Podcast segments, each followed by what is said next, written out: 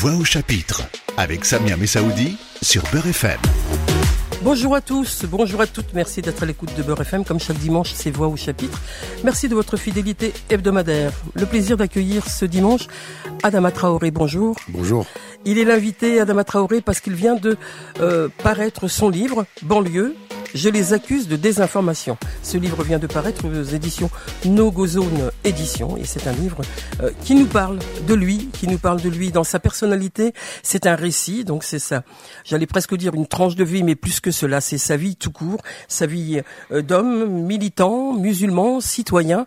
Et tout au long de notre euh, voix au chapitre ce dimanche, nous allons faire connaissance d'Adama Traoré. Vous présentez d'abord, vous êtes fils d'immigrés maliens, vos parents ont quitté le pays, sont arrivés en France en 1970. Vous êtes d'une fratrie de sept enfants. Famille nombreuse, famille heureuse, dit le dicton. Vous êtes né dans ce territoire qu'on appelle la Seine-Saint-Denis, à Aulnay-sous-Bois précisément. Et tout au long de votre livre, c'est de Aulnay-sous-Bois dont il est question, parce que vous y êtes fortement attaché et vous allez nous parler euh, euh, de dans votre livre de votre enfance de cette jeunesse chaotique mais cette jeunesse aussi constructive puisqu'elle elle l'aura été et elle le elle l'est encore aujourd'hui. Euh, vous êtes euh, aujourd'hui euh, militant politique, on y reviendra, et vous avez dans votre enfance et dans votre jeunesse traversé aussi les mauvais coups, des mauvaises fréquentations, malgré une éducation très très sérieuse de vos parents que de vouloir que que c'était le lot des parents immigrés finalement. Hein. Vous êtes pas exceptionnel en ça. Nos parents, euh, j'associe nos parents auditeurs euh, immigrés qui ont eu de cesse que de vouloir que leurs enfants réussissent et vous en êtes une réussisse avec des travers dans votre jeunesse et, vous nous vous nous en parlerez. Peut-être parler aussi de la cité, c'est de ça qu'il sera question aussi. La cité avec ce que ça a de noble euh, d'être sur un territoire et de vouloir euh, l'habiter au sens citoyen du terme, pas que au sens euh, appartement, cité, puisque vous avez vous, vous avez grandi dans une grande cité, la la cité des 3000, mais qui avait qui avait, qui avait un autre nom historiquement qui s'appelait la Rose des Vents. La Rose des Vents c'est plus poétique, mais il se trouvait qu'il y avait 3000 logements et, et, votre famille était dans un. Alors, parlez de, de, de votre enfance aussi loin que, que, ce, que vous vous souvenez de votre enfance puisque vous la racontez. Qu'est-ce que vous retenez aujourd'hui de, vraiment de, de, votre enfance que vous nous racontez là dans ce récit, euh, Adama C'est qu'on n'est que le fruit du système. C'est qu'aujourd'hui, euh, on est les mots M-A-U-X de la France. Ça a été voulu par une politique démagogique, euh, une politique stigmatisante Aujourd'hui, on nous qualifie carrément de sauvages. Ça prouve qu'on est encore en post-colonial. Et c'est pour cela que nous, on s'est organisé politiquement. On est des révolutionnaires qui faisons de la métaphysique politique. On a créé notre propre discipline philosophique, car on a le devoir, on a, le devoir d'avoir l'amour de la sagesse. Pour nous, ça nous tient à cœur, car comme vous avez pu le dire, euh, nos parents nous ont inculqué des valeurs, des principes, mais surtout euh, le principe du contradictoire. C'est toujours faire honneur au nom de la famille, toujours faire honneur aux principes fondamentaux qui sont euh, le respect d'autrui, le respect euh, de la pratique religieuse de tout à chacun. Et aujourd'hui, lorsqu'on entend une démagogie qui est faite sur les canaux médiatiques, eh ben moi, à titre personnel, ça me fait peur, pas pour moi, pour nos futures générations. Car aujourd'hui, on en manque de repères et aujourd'hui, rien de mieux pour tuer une civilisation. On coupe l'éducation politique, alimentaire et populaire. Et c'est ce qu'ils ont fait dans nos quartiers. Et heureusement, on a eu l'éducation parentale. Donc c'est ce que je retiens moi à titre personnel dans ma jeunesse. On n'est que le fruit du système. Alors, avant de d'attaquer, et vous aurez raison, euh, le système, comme vous le dites euh, avec passion là, on, va peut-être revenir sur votre enfance. Quand je dis, non pas pour faire du sensationnel à Beurre FM, quand je dis que votre enfance, votre jeunesse était chaotique, vous la livrez dans ce livre. Donc, vous racontez aussi les travers, les voilà, les, les voilà les quelques défauts que vous aviez, pour ne pas le dire ou, euh, frontalement. Euh, Qu'est-ce qui a fait qu'il y a eu cette dérive à la fois personnelle et collective? Parce que vous n'êtes pas le seul à avoir eu des travers quand vous étiez ado. C'est toujours ce système où, où fallait. Euh, Qu'est-ce qui faisait que ce système vous empêchait d'être dans une dans une sérénité, dans une avancée euh, euh sociale normale, on va dire, parce que beaucoup sont normaux et il y a des travers et, et, vous en avez été à un moment donné. Eh ben moi je sais pas que vous avez quitté bien sûr. bien sûr, moi je sais pas c'est quoi la définition de normal car moi je pars du principe qu'aujourd'hui le droit à la dignité est inaliénable et que la France aujourd'hui donc c'est pas normal qu'on n'ait pas de droit à l'égalité. Et que surtout euh, en France on a le droit de fauter c'est ça qu'on dit qu'on est un pays de droit. Et lorsqu'on paye euh, on paye on, on, on paye ses déboires euh, en termes disciplinaires auprès de la justice, eh ben, on a le droit de rebondir. Et malheureusement, aujourd'hui, lorsqu'on vient d'une zone géographique, on n'a pas le droit de rebondir et qu'on est qualifié carrément de sauvage, donc on n'est pas normal. Moi, je suis pas d'accord avec cette sémantique. Donc moi, je pars du principe, aujourd'hui, qu'est-ce qui a fait que j'ai pu dériver? C'est qu'on nous a fait croire qu'on n'avait pas le choix. On nous a fait croire qu'aujourd'hui, on pouvait réussir que par la délinquance ou le crime ou voir les infractions. Et ça, ça a été convaincu, qu'on pas inculqué par nos grands frères, qui ont fait ça pour nous protéger plus qu'autre chose. Car qu'on qu'on pas, on nous a toujours reflété à notre origine, à notre confession. Ce qui a fait qu'on a créé des systèmes parallèles. Qui a fait qu'aujourd'hui, on n'a pas eu besoin de sortir dans les rues, exemple avec les gilets jaunes. Car lorsque nous, on a une problématique, les à notre véhicule, on va en bas du quartier, on a le mécano. Lorsque demain il manque, il, il manque des denrées alimentaires, je vais toquer chez ma voix, chez mon voisin, chez ma voisine. Il y a une ah, solidarité. Voilà, il y a une certaine solidarité qui fait qu'aujourd'hui, nous, oh. depuis 40 ans, vous pouvez, ben, vous pouvez même, vous pouvez même le témoigner, car euh, vous avez grandi ici, vous connaissez vraiment les mœurs de nos quartiers, et voilà. Et qu'aujourd'hui, nous, lorsque nous, on dit qu'on veut faire une révolution, c'est vraiment une révolution philosophique. L'être, le savoir-être, le pourquoi du comment l'éclosion par autrui. Comment, qu'en tant qu'être humain, je peux me, je peux, je peux m'identifier, je peux m'insérer, je peux m'impliquer au sein d'un territoire qui est pluriel.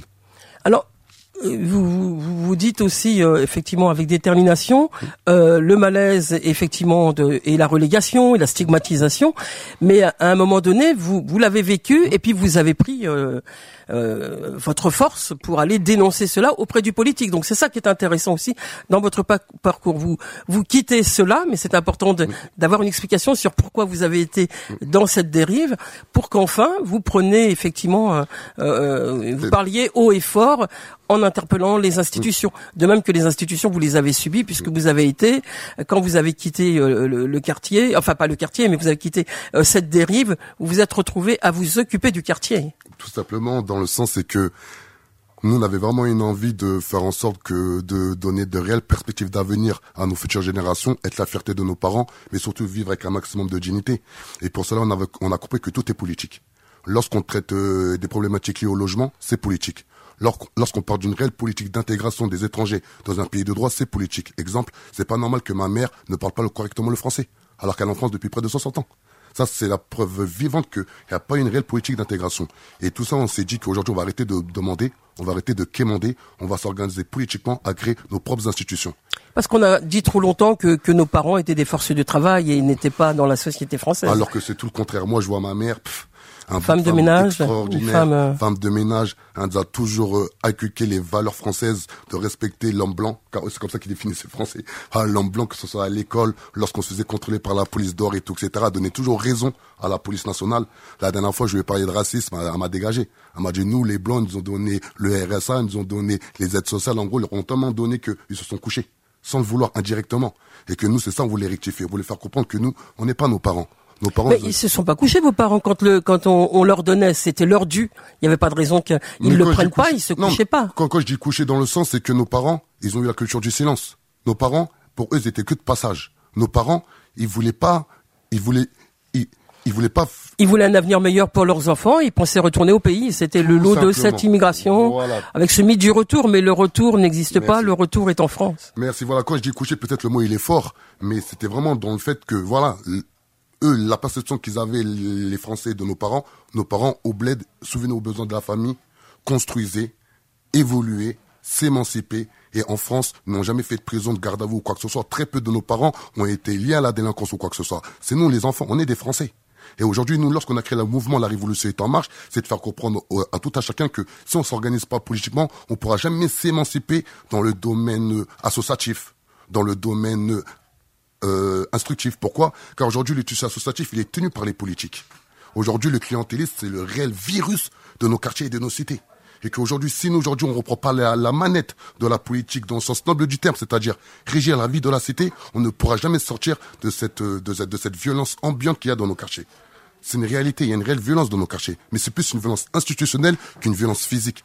Et ça, beaucoup de personnes n'arrivent pas à mettre de mots sur cela. C'est pour ça que j'ai écrit le livre où on les accuse de désinformation. Alors, à propos de des informations, on y reviendra dans une deuxième partie de, notre rencontre. Euh, puisque c'est effectivement les non-dits. Euh, voilà, on est toujours stigmatisé, on est toujours catalogué quand on est immigré, quand on est euh, arabe, quand on est noir, quand on est dans les quartiers, dans les quartiers populaires. Cette interpellation dont, dont je parlais, que vous pourriez faire aux politiques, elle, elle s'opère avec ce que vous décidez de faire, c'est-à-dire ce mouvement, la révolution est en marche, un clin d'œil beaucoup plus fort que la République en marche, pour ne pas la nommer. Effectivement, il vaut mieux parler de révolution dans votre dans votre engagement que de que de République, puisque la République vous a abandonné finalement, c'est ce que c'est ce qu'on dit et depuis bien longtemps. La Donc, République qui nous envoie. Voilà. Donc euh, comment vous vous êtes passé euh, de, de, de cette jeunesse dont je parlais euh, tout à l'heure à, à cette révolution, il s'est passé quand même un temps où vous étiez toujours, et encore aujourd'hui vous l'êtes, je suis sûr, sur le terrain à Aulnay-sous-Bois. Et à Aulnay-sous-Bois, vous euh, travaillez dans les quartiers, vous travaillez avec la jeunesse et vous apportez une dynamique pour cette jeunesse qui est en, en désœuvrement quelque part. Logique, car euh, je reste un exemple pour euh, nombre de dans et dans mais notamment aussi à l'échelle nationale, car aujourd'hui on a visité plus de 50 villes, on a rencontré plus de 3000 personnes, on a gagné plus de 500 combats à l'échelle nationale, dont face au ministre de l'Intérieur, M. Gérard Collomb. Et aujourd'hui, le fait que j'étais un gros capitaliste du ghetto, de 14 ans à 30 ans, je m'en cache pas, car aujourd'hui, on se sert du passé au moment présent pour avancer dans le futur. Et c'est mon passé de capitaliste du ghetto qui m'a fait prendre conscience. C'est quoi un capitaliste du ghetto? Expliquez-nous. C'est un capitaliste du ghetto, car aujourd'hui, le capitalisme et l'entrepreneuriat, c'est deux choses différentes. Et le, le capitaliste, il est omnibulé par euh, l'envie de... Ça veut dire que vous avez gagné beaucoup d'argent, vous avez mené des entreprises et vous avez gagné beaucoup d'argent. Vous le dites dans le livre, mais euh, il a servi. On va laisser les gens lire le livre, ça va être plus simple. Oui, mais c'est important de dire de quoi il est question dans le livre. Voilà, mais aussi c'est pour ça que j'ai écrit le livre. Si maintenant je dis tout ce qu'il y a sur le livre, non, non, mais cet entrepreneuriat et cette manière, cette volonté que vous aviez aussi d'entreprendre, elle est une affirmation d'exister économiquement aussi, c'est important. mais surtout faire comprendre que dans nos quartiers, on n'a pas été pauvres, car la, la, pauvreté et la richesse, c'est un sentiment, car des riches qui sont pauvres au milieu des riches, alors qu'on a plus grandi dans, dans, des contextes défavorisés. Le fait que je m'appelle Adama Traoré, que je viens du 93, des 3000, qui est, qui est stigmatisé dans les canaux médiatiques. On vous relègue systématiquement, c'est Voilà, c'est plus ça. Et au final, le fait que d'avoir fait un voyage spirituel, qui m'a vraiment fait prendre conscience qu'aujourd'hui, euh, la confession musulmane est multiple et plurielle, car indirectement, euh, le matraquage médiatique a une influence sur nous aussi, sur la perception qu'on peut avoir sur notre propre religion.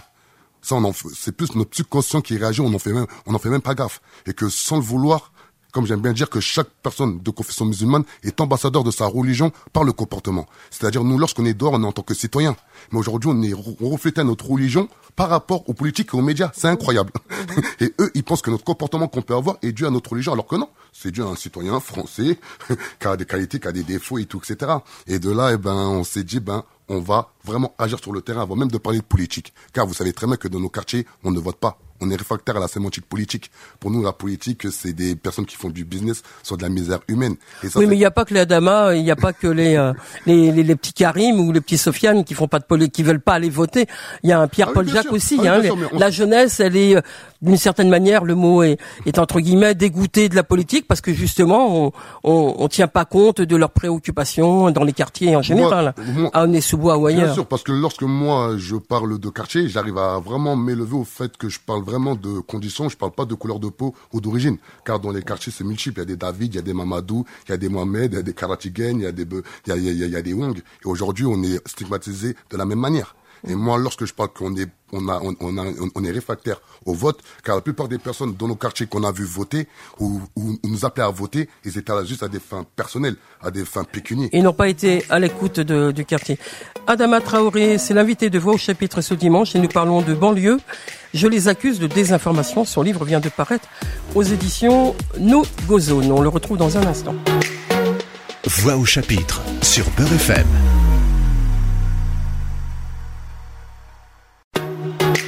Voix au chapitre avec Samia Messaoudi sur Beurre FM. Voix au chapitre, euh, poursuivons notre rencontre ce dimanche. Je rappelle que je reçois Adama Traoré. Nous parlons de banlieue. Je les accuse de désinformation. C'est le titre de son ouvrage. Il vient de paraître aux éditions No Go Zone. Dans cette première partie de, de Voix au chapitre, nous avons évoqué euh, euh, sa, sa, jeunesse, on va dire, cet engagement aussi. Il parle passionnément. Quoi. Adama Traoré avec détermination de, de, de, cette histoire, une histoire à la fois singulière qui est la sienne, mais il est très attaché à l'histoire collective, vous l'aurez compris, puisque dans cet engagement, il y a une histoire euh, personnelle, mais aussi l'histoire collective, l'histoire du quartier, de la cité, et de tout ce qui fait qu'aujourd'hui, euh, il faut qu'il y ait du sens pour qu'il y ait une reconnaissance de, euh, de l'immigration et de sa descendance, pour le dire ainsi. Euh, dans, dans, cette immigration et dans, dans, ce que vous avez dit aussi, euh, Adama Traoré, en, en, première, en fin de première partie de, de, de notre rencontre, vous avez évoqué euh, aussi votre histoire euh, personnelle religieuse. Vous êtes euh, vous êtes musulman, vous êtes dans une pratique religieuse, voire philosophique aussi. Vous êtes allé aussi. Euh, vos parents sont allés à la Mecque et, vous en étiez très heureux et très fiers à leur retour, comme beaucoup de, de, de parents, de, de migrants et, et, musulmans qui vont à la Mecque. Leurs enfants sont toujours très heureux de, du retour du pèlerinage des leurs. Et puis vous, vous avez, si jeune, fait le pèlerinage avec votre épouse. Et, et quand vous revenez, vous avez un, une autre sensibilité, vous avez une autre, euh, un autre regard sur cette société? Carrément. Euh, un ami très proche m'avait vraiment euh, conseillé de faire mon pèlerinage, de faire mon voyage spirituel, et ça a eu un changement brutal sur ma vie. Déjà, j'ai déposé j'ai déposé les armes, on va dire ça comme ça, pour vraiment figurer la chose du capitalisme du ghetto. Pour moi, ça a été une richesse incroyable. Ensuite. Vous avez quitté la richesse pratique pour aller dans une richesse spirituelle. Tout simplement. Et voilà. Et lorsqu'on a débuté le mouvement La Révolution est en marche en 2017, euh, j'avais aucune instruction en termes euh, politiques, des, des fonctionnements des institutions, euh, des différents corps de métier, des différents corps institutionnels, c'est-à-dire les syndicalistes, les associatifs, euh, les comités ou quoi que ce soit. J'étais une personne euh, très reculée sur tout ce qui était action sociale. Et depuis, je me suis instruit au point euh, d'avoir des connaissances qui ont fortifié mes convictions. Mais les connaissances que vous avez acquis au niveau des institutions politiques sont arrivées aussi. On n'oublie pas de parler maintenant de toute cette période où vous étiez un animateur sur le terrain euh, euh, lié à la jeunesse, enfin dédié à la jeunesse, et vous avez des responsabilités municipales. il y a eu des frictions aussi parce que vous n'étiez pas entendu. Donc le combat continue à la fois sur le terrain et avec le politique avant de construire ce mouvement. Mais ce qui est paradoxal, c'est qu'aujourd'hui, on, on pointe du doigt le fait que nous, les jeunes de quartier, on veut pas s'impliquer euh, en termes de citoyenneté dans nos quartiers. Soit disant, on n'aime pas la France, on n'aime pas le drapeau français et tout, etc. Et lorsque moi j'ai commencé le mouvement La Révolution est en marche, c'était suite à des dires de Éric Zemmour qui disait comme quoi un musulman n'est pas compatible avec la République française. Jusqu'à preuve du contraire, nous sommes français de confession musulmane et non musulmans, car la musulmanie n'existe pas. Et que pendant un an durant, j'ai lutté euh, au sein de la ville de Nessois, mais aussi à l'échelle nationale. Et j'ai fait près de 24 passages face à un magistrat du siège, où m'a ramené chez moi des policiers cagoulés armés, où j'en ai perdu mon travail, j'ai été révoqué.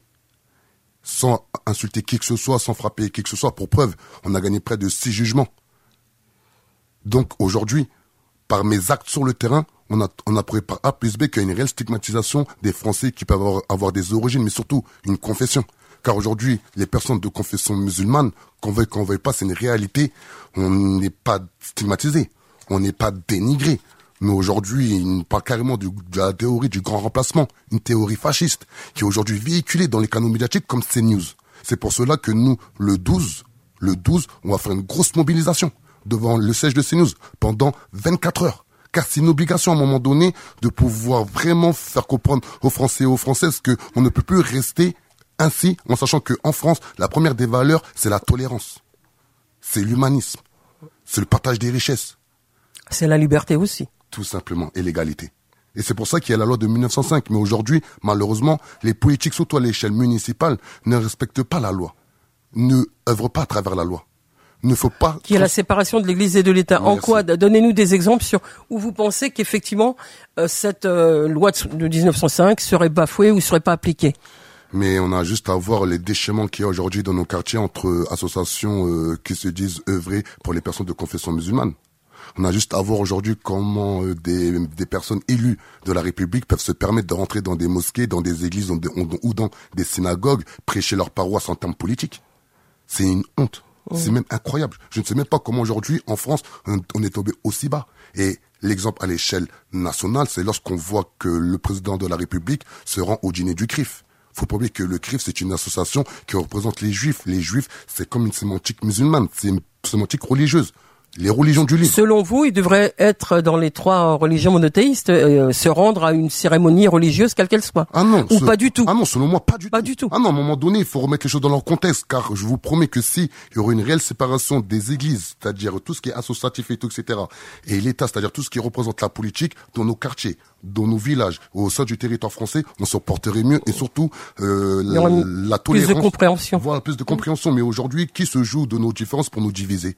C'est les républicains. Qui se joue de nos différences pour pouvoir maintenir un pouvoir étatique C'est le régime républicain. Qui se joue de nos différences aussi pour pouvoir créer la discorde dans nos quartiers Car aujourd'hui, le fait qu'il y a des politiques qui rentrent dans des associations euh, religieuses multiples ou associations qui vraiment dans le social fait qu'il y a des associations, des personnes qui ont grandi ensemble se font la guerre juste pour avoir plus de subventions, un meilleur local, un travail, un téléphone de fonction, une évolution professionnelle. Et je l'ai vécu lors des municipales de mars 2020. Ça m'a outré, ça m'a choqué.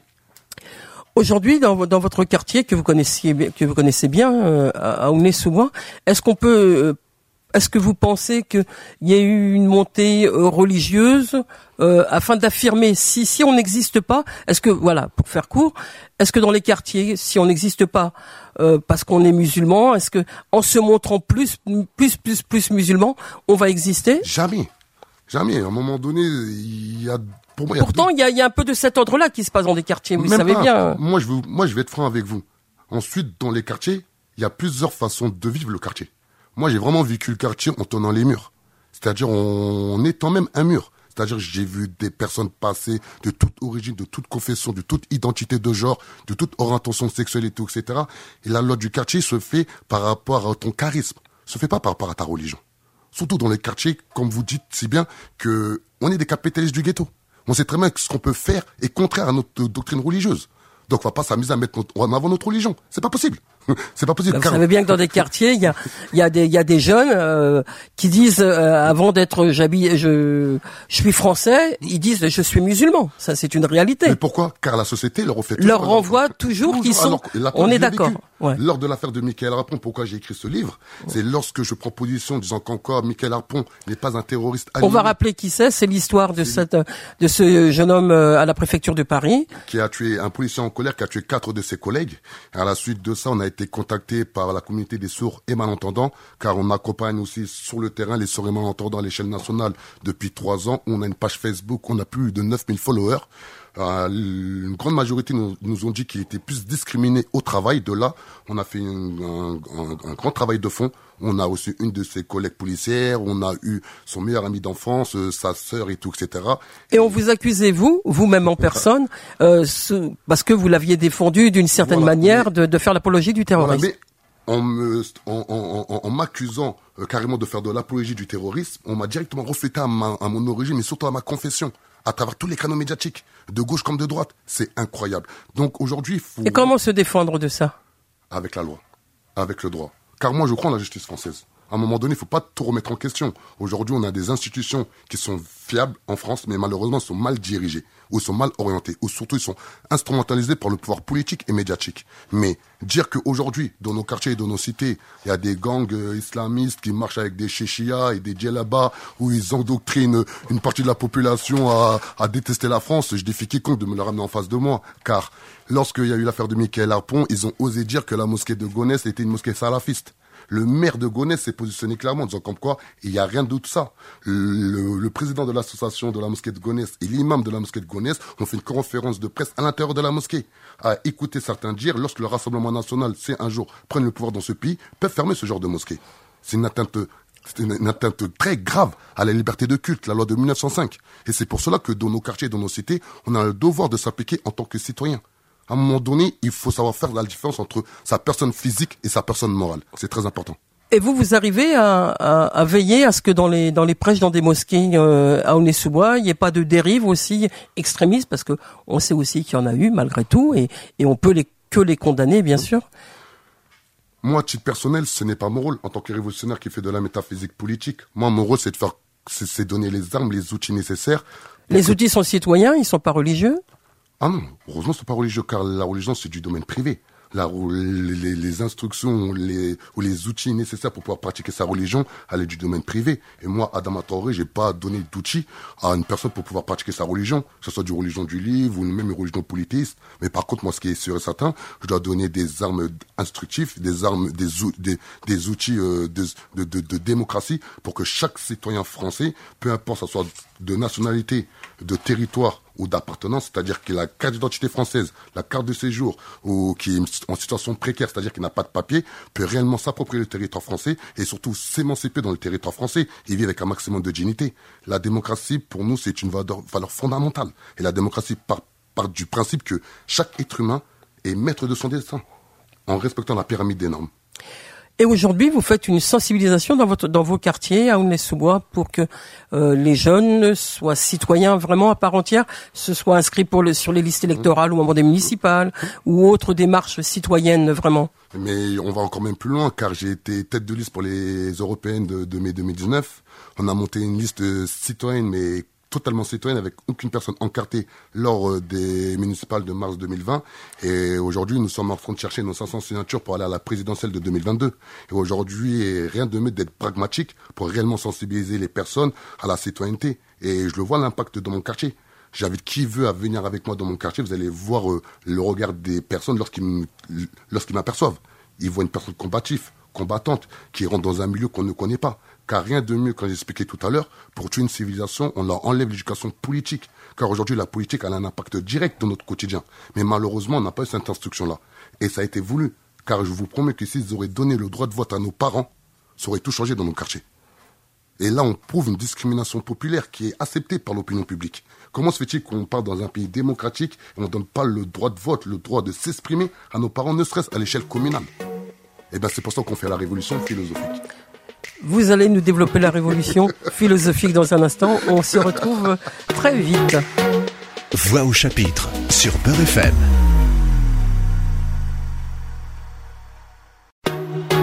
Voix au chapitre avec Samia Messaoudi sur Beurre FM. Poursuivons ce voix au chapitre. Je rappelle que je reçois ce dimanche Adama Traoré. Nous parlons de banlieue. Je les accuse de désinformation. Son livre vient de paraître aux éditions Nogozone. Vous l'aurez entendu. Adama Traoré parle avec détermination, parle politique, parle engagement, parle islam aussi, puisqu'il est de confession musulmane, et parle aussi du fait que cette religion qui, qui s'inscrit dans un espace privé l'a aussi forgé dans une volonté de de, de s'ouvrir aussi autrement dans la société française avec euh, tout cet engagement. Alors, quand vous parlez euh, avec détermination de, de révolution, ça veut dire que vous avez un programme, que vous avez vous avez quitté tous ces espaces politiques, on va les dire, on peut le dire comme ça, progressistes pour ne plus dire de gauche, qui, qui vous ont euh, trompé, qui ont été voilà, auxquels vous n'avez peut-être vous avez peut-être adhéré et puis plus adhéré parce que vous n'étiez pas entendu. Quand je dis vous, c'est vous personnellement et, et aussi beaucoup euh, qui se retrouvent dans, dans, dans cette révolution euh, en marche. Alors comment se, se construit ce programme de la révolution en marche? En fait, nous déjà, c'est pas un programme, c'est des valeurs. Car un programme, ça se discute et des valeurs, on n'est pas, on est. Oui, mais après sur le terrain, il faut avoir des lois, il faut avoir des applications de ces valeurs. Non, mais exemple, quand exemple, je vais donner un exemple hyper simple. Nous, on part du principe que la valeur, c'est que chaque être humain en France doit avoir un toit. Et un programme, c'est que lorsque je vais être élu, je vais imposer des quartiers HLM dans des zones pavillonnaires. Voilà. C'est ça la différence entre un programme et des valeurs. Nous, on est contre les programmes car on impose. Alors que des valeurs, c'est des valeurs de dignité et humaniste. Oui, mais si dans votre si dans votre programme vous allez euh, imposer euh, des des euh, des HLM dans les dans les quartiers ouais, ça, bobos, ça c'est du programme. Ouais, ouais, et nous on est contre. Ah non, nous on est contre ce genre de principe. Mmh. C'est ça que j'allais vous faire comprendre. C'est mmh. que exemple nous, dans tout ce qu'on propose, c'est des valeurs. Exemple euh, en termes de Oui, mais celui qui a pas de logement, euh, il faut valeur, il, va y croire. Hum. Mais dans la réalité, c'est qu'il lui faut un logement. Eh ben nous, dans la réalité, c'est pour ça que je vous, je vous explique que notre mouvement, il est révolutionnaire et pragmatique. C'est que en deux ans, on a pu reloger près de 50 personnes. On a invité près de 10 expulsions. On a monté des actions concrètes de partenariat avec Immobilier 3F, 1000 et une vie habitat. Ça veut dire que vous avez rencontré hein le un, programme. Vous avez quelque part fait un programme. Vous voulez pas l'appeler programme peut-être, mais à un moment donné, pour que la, euh, il y a une application de ces valeurs qui sont qu'il faut que tout le monde ait un toit, et eh ben il y a le, toit qui arrive avec des rencontres peut-être tendues avec les, les partenaires sociaux. C'est pas facile aussi de. Mais pourquoi? Parce que malheureusement, aujourd'hui, euh, dans nos quartiers, dans nos cités, même dans des, certaines zones rurales, on ne connaît pas nos droits. On connaît surtout pas aussi nos devoirs. Et un bailleur social est une structure privée qui a des qui a des facilités en termes en termes d'impôts, qui fait que normalement, il doit monter des projets sociaux dans son patrimoine. Malheureusement, ce n'est pas fait. Et nous, lorsqu'on vient, le mouvement La Révolution est en marche, on les met juste face à leurs obligations. Et qui fait qu'ils sont plus à l'écoute. Ils voient, ils, voient très bien dans notre comportement, dans notre manière de faire, que nous sommes plus dans la concertation que dans la pression populaire pour mettre une pression populaire. Car il ne faut jamais instrumentaliser la misère. Et malheureusement, dans les milieux sociaux, il y a énormément de personnes qui jouent avec la misère des personnes pour avoir une certaine autorité, voire une certaine visibilité. Et ça, nous, on se l'interdit. Et alors, lorsque moi je parle de valeur, lorsqu'on parle de révolution philosophique, c'est que c'est l'être et le savoir-être. Comment un être humain peut être au sein d'une société plurielle et cosmopolite? C'est le savoir, le pourquoi du comment. C'est-à-dire ne jamais s'exprimer sans savoir de quoi on parle. Exemple, beaucoup de personnes parlent de l'islam, mais ne connaissent pas l'essence et l'existence de l'islam. Et même des personnes de confession musulmane et qu'aujourd'hui, lorsqu'on entend que une femme, une, une femme qui s'appelle Mila, qui a, qui, qui, qui, qui, a, qui a usé de sa liberté d'expression en s'exprimant par rapport à l'islam et qui a plus de plus de 30 000 commentaires ou qui est invectivant ou carrément la menace de mort, ces personnes-là ne sont pas de confession musulmane. C'est juste des citoyens français qui sont réactionnaires, point. Car une personne de confession musulmane ne se permettrait jamais d'aller sur les réseaux sociaux et se permettre d'invectiver ou d'insulter, voire de menacer une personne par rapport au fait que à la critiquer l'islam car chaque personne de confession musulmane sait très bien qu'il ne peut pas défendre l'islam, il ne peut pas protéger l'islam. C'est Dieu. Oui, mais là, Adama Traoré, c'est votre sagesse qui parle. Vous savez bien, vous savez bien sur le terrain qu'il y a des, des, des musulmans, des jeunes musulmans vous l'avez dit, qui connaissent pas l'islam et qui pensent qu'ils ont, qui connaissent eux l'islam, qui interpellent d'ailleurs leurs parents. On les a eus comme auditeurs, auditrices à la radio, à Beurre FM, pour dire, pour dire, euh, ma mère elle connaît pas l'islam parce qu'elle sait pas lire et moi je connais l'islam. Mais on, on, se demande si ce jeune qui intervient à la radio euh, connaît vraiment l'islam. Je vous invite à, à, écouter quelques émissions avec euh, notre imam à Beurre FM pour vous dire que à un moment donné euh, vous savez aussi que chacun, chacune peut, quelquefois maladroitement et vraiment euh, sans connaître, euh, travestir l'islam. Voilà, mais c'est pourquoi j'ai donné cet exemple, exemple par rapport à une personne de confession musulmane, mais ça équivaut par rapport à toutes les religions du livre. C'est le christianisme, le judaïsme, ça équivaut même à tous les dogmes, à toutes les spiritualités. Car une personne aujourd'hui qui peut avoir des, un comportement déviant est un extrémiste, point. Mais cet extrémisme ne doit pas être attaché à une religion, à une confession ou à une spiritualité. Et aujourd'hui, malheureusement, on fait cet amalgame et c'est voulu par les politiques, c'est voulu par les médias. Et nous, c'est pour ça qu'on parle de révolution philosophique. Alors c'est pour ça que dans votre philosophie et dans votre livre, vous parlez de, vous dénoncez l'homophobie. Mm. Et vous savez aussi que, que certains, dans l'islam ou dans d'autres religions, je vous l'accorde, hein, dans le judaïsme et dans, dans, dans, dans, dans le catholicisme, on est contre euh, l'homosexualité, par exemple. Mm. Donc euh, d'aucuns se lèvent pour dire comment euh, c'est ils sont malades, ils sont fous, enfin voilà. Et vous vous avez une sagesse pour que il faille respecter aujourd'hui euh, les, les, les, les voilà les, les, hommes, les femmes qui sont. Voilà, comme moi j'explique dans le livre, c'est même pas moi qui ai une sagesse, moi c'est mes parents qui m'ont inculqué cette sagesse c'est que dans notre pratique, dans notre culture ou dans notre manière de vivre, on se l'interdit, ça c'est une certitude, mais par contre, on ne va jamais être homophobe, on ne va jamais stigmatiser une personne par rapport à sa, par rapport à sa pratique euh, sexuelle, car chacun il est libre de faire ce qu'il a envie de faire dans sa paroisse. Mais lorsqu'on vit dans sa paroisse ou dans sa mosquée ou dans sa synagogue, non, c'est compris. Voilà, c'est-à-dire euh, dans son domaine privé, et que lorsqu'on se lorsqu'on sort de chez nous, lorsqu'on rentre dans le domaine public, on doit tous se conformer à la pyramide des normes. Et ça, nos parents nous, l'ont inculqué, mais par, par, la pratique. Faut pas oublier que nos parents étaient tellement dans le fait de pas vouloir outrancer ou choquer euh, l'opinion publique française, ils se sont même pas laissés pousser la barbe, alors qu'ils avaient le droit de se laisser pousser la barbe la génération de nos parents, regardez bien, la plupart n'ont pas la barbe qui, est poussée. C'est nous, Français. On, a, on, a, on, connaît nos droits, on connaît nos devoirs, on connaît notre liberté de pouvoir être qui on est dans un pays de droit comme la France, fait que on, a, on, s'habille comme on a envie, on se laisse pousser la barbe. On, peut être musulman euh, sans se laisser pousser la barbe aussi. Hein. Non, pas question de ça, mais c'est très important aussi. Pourquoi? Car aujourd'hui, on a arrivé du fait que on peut stigmatiser, stigmatiser une personne de salafiste. Parce qu'il est barbu. voilà, juste parce qu'il a une barbe ou il va mettre un, un djellaba pour aller faire sa prière du vendredi ou quoi que ce soit. C'est très grave. Et aujourd'hui, c'est pour ça que nous on parle de révolution philosophique, l'être, le savoir-être, le pourquoi du comment, mais surtout l'éclosion par autrui. C'est-à-dire qu'une personne ne peut pas pouvoir s'émanciper sans son voisin, sa voisine, son voisin, sa voisine, son ami. Car, euh, comme j'aime bien donner comme exemple, lorsqu'une personne rentre dans un bus, elle ne connaît pas le chauffeur du bus, mais elle s'assoit. Simple. Donc quelques-uns doivent être automatiquement par autrui. Et pour cela, pour pouvoir maîtriser cette philosophie métaphysique, politique, il faut maîtriser euh, la science humaine, la physique. Et quand j'ai la physique, c'est le temps, le volume et l'espace, mais surtout la théologie. C'est très important. Alors justement, le temps. On n'a plus beaucoup de temps là pour euh, partager avec vous euh, votre engagement et votre détermination, Adama Traoré, mais il y a quand même 2022 qui se pointe. Et il y a ce que vous avez dit en un quart de seconde tout à l'heure, les élections présidentielles. Donc ça se prépare les élections présidentielles. Eh ben nous on les prépare depuis 2017. C'est pour ça qu'on a fait les municipales et les européennes. C'est pour cela qu'on a visité. Pour ancrer petit à petit votre philosophie, justement. Tout simplement. C'est pour cela qu'on a visité plus de 50 villes. C'est pour cela qu'on a réussi à créer un appareil politique, économique et social unique en France. Ça, on en est sûr. Juste par les résultats et qu'aujourd'hui on est sûr qu'on aura nos 500 signatures.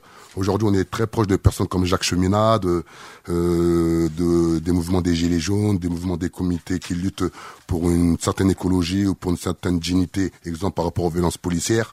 On est très proche des syndicats, euh, exemple du Fonds social, qui veulent vraiment euh, changer la vision euh, du syndicalisme en France, sortir de la bureaucratie syndicaliste, où voilà, on est vraiment ouvert à toute proposition, car on est réellement des réels démocrates, et on part du principe qu'aujourd'hui, lorsqu'on va leur démontrer notre capacité de s'organiser politiquement, là, on pourra vraiment faire montrer à, à tout à chacun que avant de juger une personne, Jojo, euh, vaut mieux regarder du moins le projet politique. Et malheureusement aujourd'hui, moi je l'ai vraiment subi et je tiens vraiment faire passer un message à Beurre FM, c'est qu'on est beaucoup à dire comme quoi on est stigmatisé par des personnes euh, de couleur blanche pour vraiment caricaturer la chose.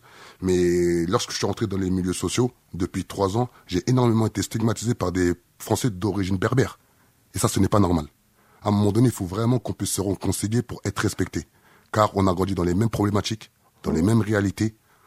On est dépeint de la même manière aujourd'hui de sauvages.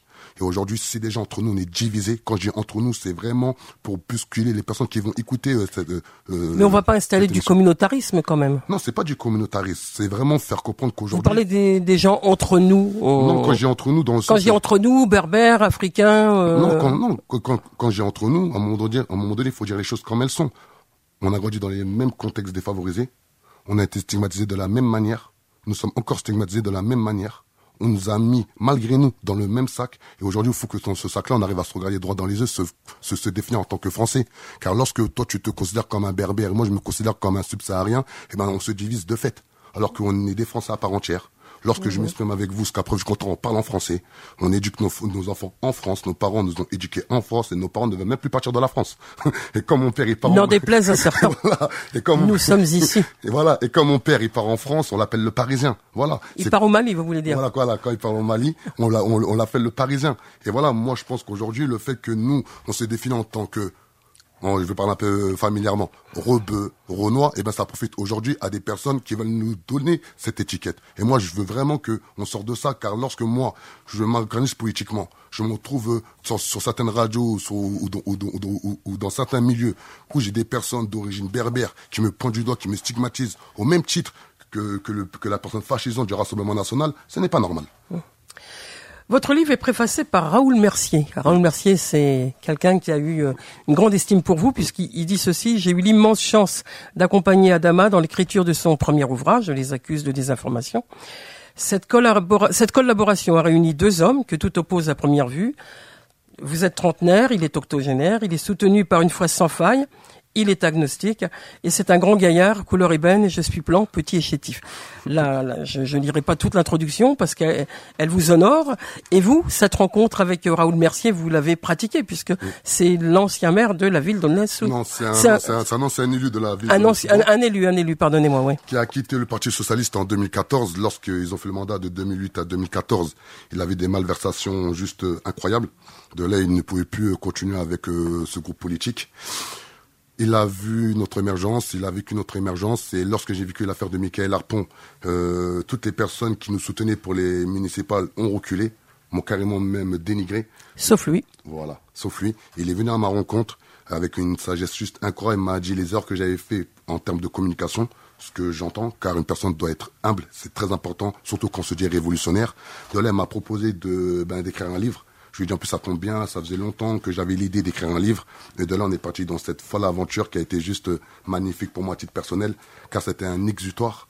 Ça a été une manière aussi d'extérioriser euh, énormément de choses que j'avais accomplies durant trois ans au sein du, du, mouvement La Révolution est en marche, mais surtout aussi d'exprimer le fait que la désinformation politique et médiatique a un impact qui a un impact effroyable aujourd'hui sur une large partie de la population, surtout sur, sur la jeunesse. Là, on s'en rend pas compte. Mais si on laisse cette jeunesse se penser ne pas être français, se penser être stigmatisé, se penser qu'ils ne peuvent pas réussir autrement par le crime ou la délinquance ou la violence ou quoi que ce soit, voilà.